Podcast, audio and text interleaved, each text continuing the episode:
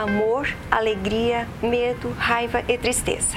Essas são as cinco emoções ináticas que são ok de ser sentidas e expressadas. Porém, entretanto, no nosso desenvolvimento, nem todas essas emoções, elas nos são permitidas. É verdade. E aí, não sentir não significa que passou. Nós aprendemos a disfarçar. E aí... Oferecimento: Giasse Supermercados, Pequenos Preços, Grandes Amigos e Unesc. Formação e inovação para transformar o mundo.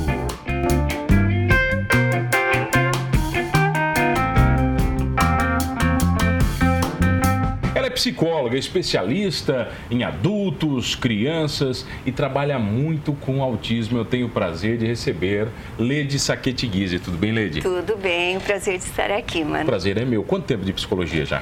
Bom, eu sou da segunda turma de psicologia da Unesc. Isso quer dizer? É, que a minha formatura foi em 2005, então eu sou de 2004, então tenho alguns anos ali na parte da psicologia. Tá, qual área que você se dedicou mais na psicologia? Uh, desde que na minha formação, duas áreas é, sempre foi de maior afinidade para mim, que é a parte clínica e a escolar. Então, desde que eu me formei, são as duas áreas que eu atuo, principalmente a, eu digo a clínica Uh, no estágio na psicologia, a gente faz um ano de estágio de clínica e o meu primeiro paciente do estágio de clínica foi também meu primeiro paciente na na clínica depois de formado. Tá, na clínica que você fala, o divã do psicólogo, aquele? Isso. O, o tradicional? O tradicional, o tradicional. Pessoas revelando segredos, contando histórias, é, chorando.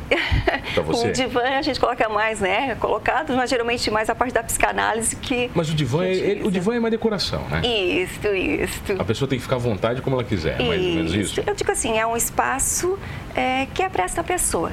E eu coloco que ir em busca de uma terapia é um carinho que a pessoa se dá é, da necessidade que hoje nós temos desta busca, porque ainda a, a, busca ela está maior, mas ainda existe alguns preconceitos em termos desta busca desta ajuda. Eu coloco da mesma forma que nós buscamos ajuda médica, que ela é super importante por uma patologia, por uma doença na parte física, e nós não somos somente um físico.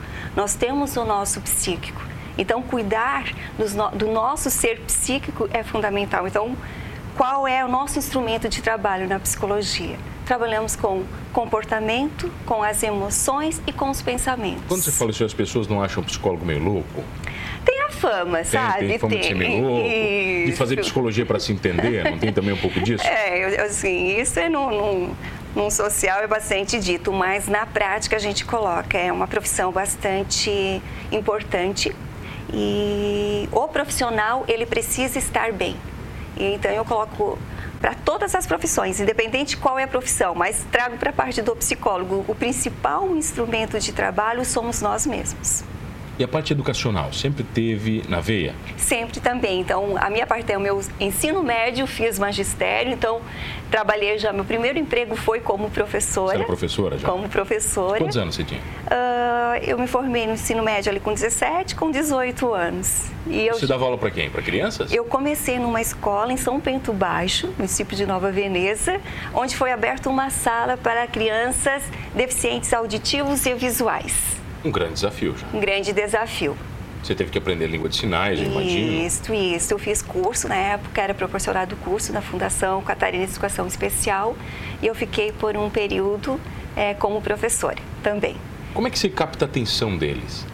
Uh... Porque eu imagino que é um universo muito diferente. Isso da, da, de qual deficiência, de... É, dessas, da, da, da turma que você tinha inicialmente. Né, digo, eram crianças, era mais a parte da estimulação, e eu digo assim, em primeiro lugar, é esse reconhecimento que essa pessoa existe, né? reconhecer a existência dessa pessoa, valorizar, né? criar este vínculo. E depois disso é, dependendo da criança, qual é a prioridade de trabalho para esta criança. Não tem uma receita certa. Não é um padrão para todas? Não há um padrão. Não há um padrão. Até porque as famílias tratam diferente maneira, de diferentes maneiras, né? Exatamente. Algumas aceitam mais, outras menos, algumas escondem. Exato. Tem muito disso, né? Bastante. Eu coloco assim, é, nada acontece no vácuo. Acontece dentro de um ambiente.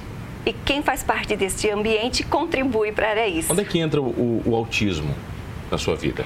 O autismo, ele, na parte da minha formação da psicologia, uh, eu comecei então no estágio social com as crianças, com as famílias de autismo. Então, a minha vida no autismo, ela começou lá em 2008. É um desafio gigantesco também, né? É gigantesco. É, assim, muitas pessoas me perguntam, mas né, por que, que você foi nesta área? Porque muitas pessoas dentro assim, de um familiar, de algum histórico, eu não tinha nenhum familiar com histórico de autismo, mas essa palavra autismo, é, quando ouvi pela primeira vez, me chamou a atenção. E aí, quando veio esse convite para esse estágio, é, eu aceitei. E Você sabia então, o que então era? É, eu digo assim, a universidade te proporciona o que é o autismo, as principais características. Eu digo, a, a literatura ela é fundamental, se manter no estudo, mas a prática é na hora que você se deparou a, pela primeira vez com a doença? E, eu digo assim, a gente não chama de doença, não é uma doença, não é uma doença porque é, a doença muitas vezes remete a uma morte. O autismo não leva, não, não leva à morte. O autismo então, é uma condição? É um, é um transtorno. Um transtorno. Um transtorno. Tá? É um transtorno que hoje a gente chama transtorno do espectro autista, porque abrange várias características. E eu digo assim, é um desafio foi um desafio para mim lá no início, alguns momentos, vontade de desistir, e paralelo a isso eu tive que me trabalhar também. Então eu coloco que teve momentos que a minha vontade de desistir, eu tive que descobrir o porquê que eu queria desistir. Na verdade, eu estava era com medo. O, o autismo tem muitos níveis e características diferentes? O, o autismo, ele, hoje, pelo DSM-5, que é o manual estatístico né, que coloca do, do, das doenças, uh, coloca que existem três níveis de autismo: o nível 1, 2 e 3, ou leve, moderado e grave. Tem características bem específicas de cada nível? Tem. Eu, a gente coloca, né? O diagnóstico do autismo, ele se dá né, por uma tríade. Né, de atraso no desenvolvimento da criança. Qual é essa tríade? A criança com a dificuldade de se comunicar, muitas vezes a criança ela desenvolve a fala ou tem um atraso na fala, mas muitas crianças desenvolvem a fala, mas falar não significa estar se comunicando, que tem as repetições eu falo algo, ela repete. Repetir aquilo que eu estou falando não é comunicação. Então, esse atraso, um comprometimento da comunicação, um comprometimento na interação social, muitas vezes está inserida com as outras crianças, mas não está fazendo uma troca. E um padrão de comportamento restrito e repetitivo. Então, muitas vezes, né, determinadas manias, aqueles movimentos estereotipados. Então, essa é a tríade que a gente observa dentro do desenvolvimento da criança, que uh, ele se dá através né, da, dessa observação, dessa análise junto com os familiares, junto com a escola. Você falou que teve medo. Isso. Né? Você descobriu que tinha medo quando se deparou com um transtorno. As famílias, quando elas se deparam com um diagnóstico, Muito. elas sentem o mesmo medo que você sentiu? Eu não posso dizer o mesmo, mas é medo. Muitas delas relatam medo de um futuro. Ou muitas vezes eu recebo um diagnóstico e agora o que, que eu faço? Medo da incerteza, Isto. do desconhecido, Lê. Isto. Como vai ser o futuro do meu filho? Meu filho vai poder fazer uma faculdade, vai poder trabalhar, vai poder construir sua família? Então é um medo, uma insegurança muito grande que acontece nas famílias. E a gente coloca que os pais, quando recebem um diagnóstico, eles passam por um processo de luto. Eles passam por um choque, por uma negação, por raiva, por tristeza, até chegar no momento de uma aceitação. Quando eles aceitam a doença, o transtorno, o transtorno. aceitam o transtorno, aceitam a criança, a vida dela muda? Fica bastante diferente. Né? Eu digo, e esse cuidado com os cuidadores é um ponto que eu foco bastante, porque eu coloco que as nossas crianças precisam é ter pai e mãe bem. Então, esse suporte, dar esse acolhimento a essas famílias é tão importante quanto também poder atender essas crianças. Quais são as características principais do autista? Então, é, né? É... Porque eu já vi amigos meus dizendo o seguinte: ah, eu acho que meu filho é autista. Sabe, aquela coisa do desconhecido, né, da dúvida. Uhum. Quando é que eu sei?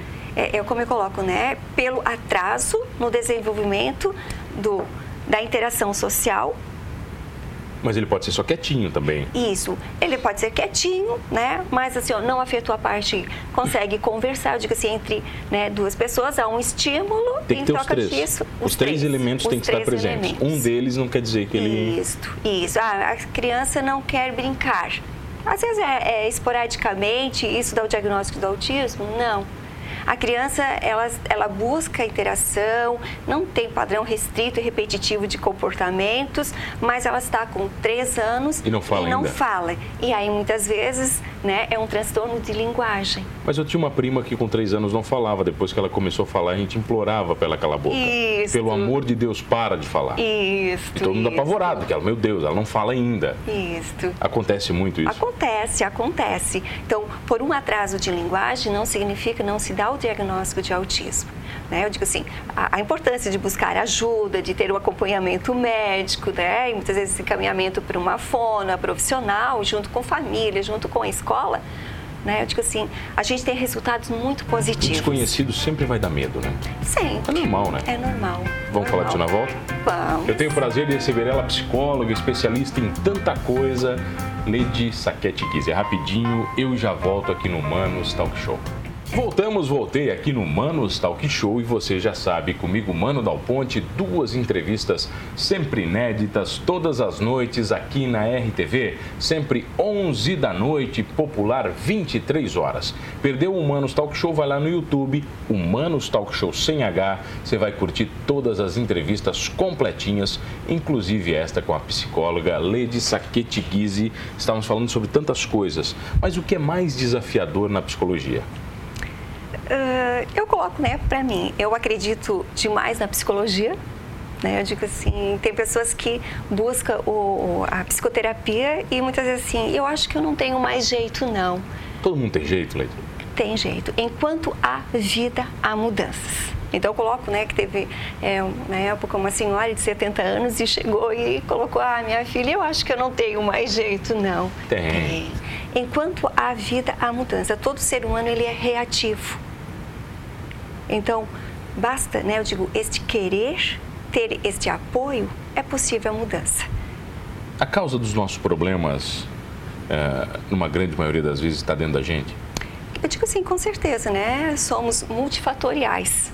É, e eu coloco também, nós não nascemos assim. Nós aprendemos a sermos assim. Por que algumas pessoas escolhem se ferir? Foi uma maneira que muitas vezes é, dentro da trajetória de vida desta pessoa. E quando eu falo ferimento, não é ferimento físico, não é ferimento emocional. Algumas pessoas se preocupam demais com coisas idiotas, que para mim são idiotas, para elas são importantes. Isso. Mas por que, que nós somos assim? Bom, eu, eu vou trazer então um pouquinho pela análise transacional, né, que esta é uma abordagem da parte da psicologia e que essa parte que acredita, né, que enquanto a vida há mudanças, porque nós não nascemos assim, mas aprendemos a sermos assim. Como é que nós aprendemos a sermos assim? Uh, pela análise transacional, a gente coloca que dentro da nossa formação de personalidade existem três eus dentro de nós. Um eu criança, um eu que a gente chama de estado de ego criança, um eu de estado de ego pai, um eu de estado de ego adulto. É da mesma forma que nós temos uma força física, nós temos uma força psíquica. E que essa força, ela está relacionada a esses três eus dentro de nós. O meu eu criança está relacionado às minhas emoções. Então, temos cinco emoções inatas, tanto menina quanto menina. Todo mundo, padrão. Todo mundo. Amor, alegria, medo, raiva e tristeza. Essas são as cinco emoções ináticas que são ok de ser sentidas e expressadas.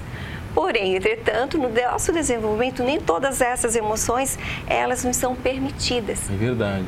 E aí, não sentir não significa que passou. Nós aprendemos a disfarçar. E aí, nesse disfarce é que entra as doenças. Que aí, então, a gente coloca por trás de uma doença física, há um fundo emocional? Não, há um disfarce, uma das emoções que não está sendo, não foi permitida. Quando eu guardo alguma coisa, quando eu não tenho essa permissão, por exemplo, o menino que não pode chorar. chorar. Exato. O pai não permite. Isto. Então, muitas vezes o menino tem necessidade de chorar. E aí é muito comum ainda ouvirmos frases, né? Engole o choro porque menino não chora. E, é, da manhã eu escutava, engole o choro, senão tu vai chorar de verdade.